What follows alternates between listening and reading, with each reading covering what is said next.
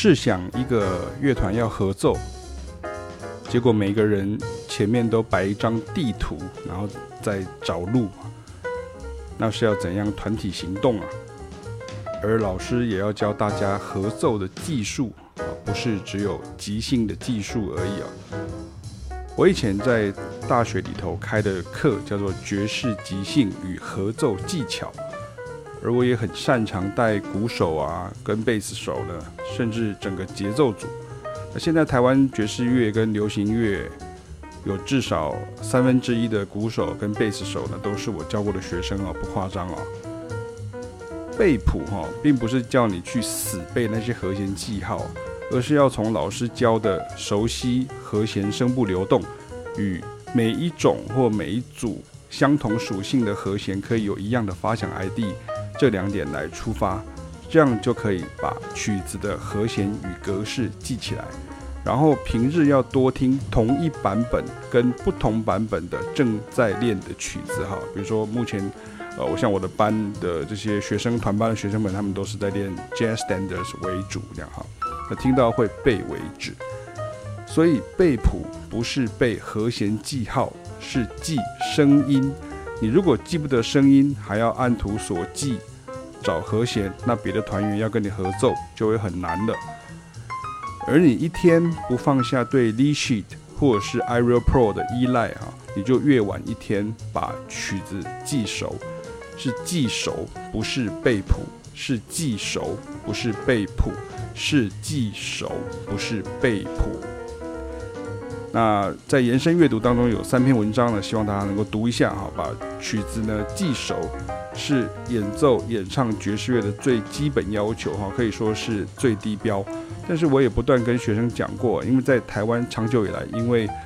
节奏组的乐手呢习惯做场啊，做流行乐的演出啊。所以都直接从老师到学生养成谱要放在前面，甚至现在是谱放在 iPad 里面，然后再放在前面啊的习惯啊，不是一样啊？那可以说是这个坏习惯。我们现在要做的是爵士乐即兴与合奏，你不能牵拖说，因为要做场啊，或者是要做演唱会，或者是玩好玩的而已啊。那这样子来学习就没有意义了，变成老师要迁就学生的依赖性与坏习惯了，甚至是看谱中毒症。再讲一次啊，如果你一天不放下对 lead sheet 的，或者是对 iReal Pro 的依赖哈，你就越晚一天把曲子记熟，然后你就听不到老师上课时讲的调性跟 voice leading 啊，因为人的注意力有限啊，你一盯着谱看啊，这耳朵就关起来了。那我觉得像我自己的班，现在目前来讲的话，各班的进度，我是觉得说，像启斌老师的这个各个班的曲都算是在记熟阶段的。为什么？因为至少都过了一个月以上，所以在我现在要规定大家就是变成说，OK，所有的人都要记得把谱记熟，不是背谱哈。所以如果没有这样的话，就没有办法再往下一个阶段走，因为这个也是一个很大的问题，就是说，其实我不断的在强调这个事情。你看那个 YouTube 的影片，或者是你看很多外国 YouTuber 他所拍的影片，他都把谱给你，然后给你，呃，说谱秀在那个影片的后面，或者是甚至给你说，哦，哥这里有一个 PDF 可以下载，这样你会觉得好像很不错。可是问题是，那个时候给你的时候，你就自然的产生了这样的一个惰性，然后你就不会练习。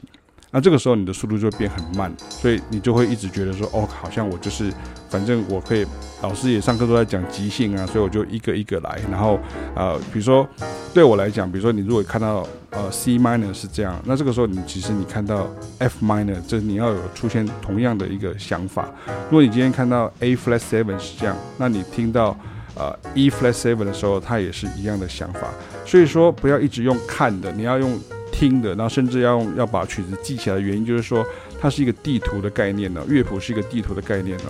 然后不是说 OK，我需要说再查就好了，因为你用这样的方式去想的时候，你就永远都没有办法跟人家合奏，或者说对于曲子会有一个比较顺畅的这个即兴的感觉，因为你等于是每一个都好像在写生字一样，每一个字就写一遍，每个字就写一遍这样子哈。那上课的时候虽然会讲很多即兴的法则，可其实每个老师哈，包括我或是像凯凯老师，都一定是希望大家能够，呃，去所谓的举一反三，这个才是最重要的事情啊。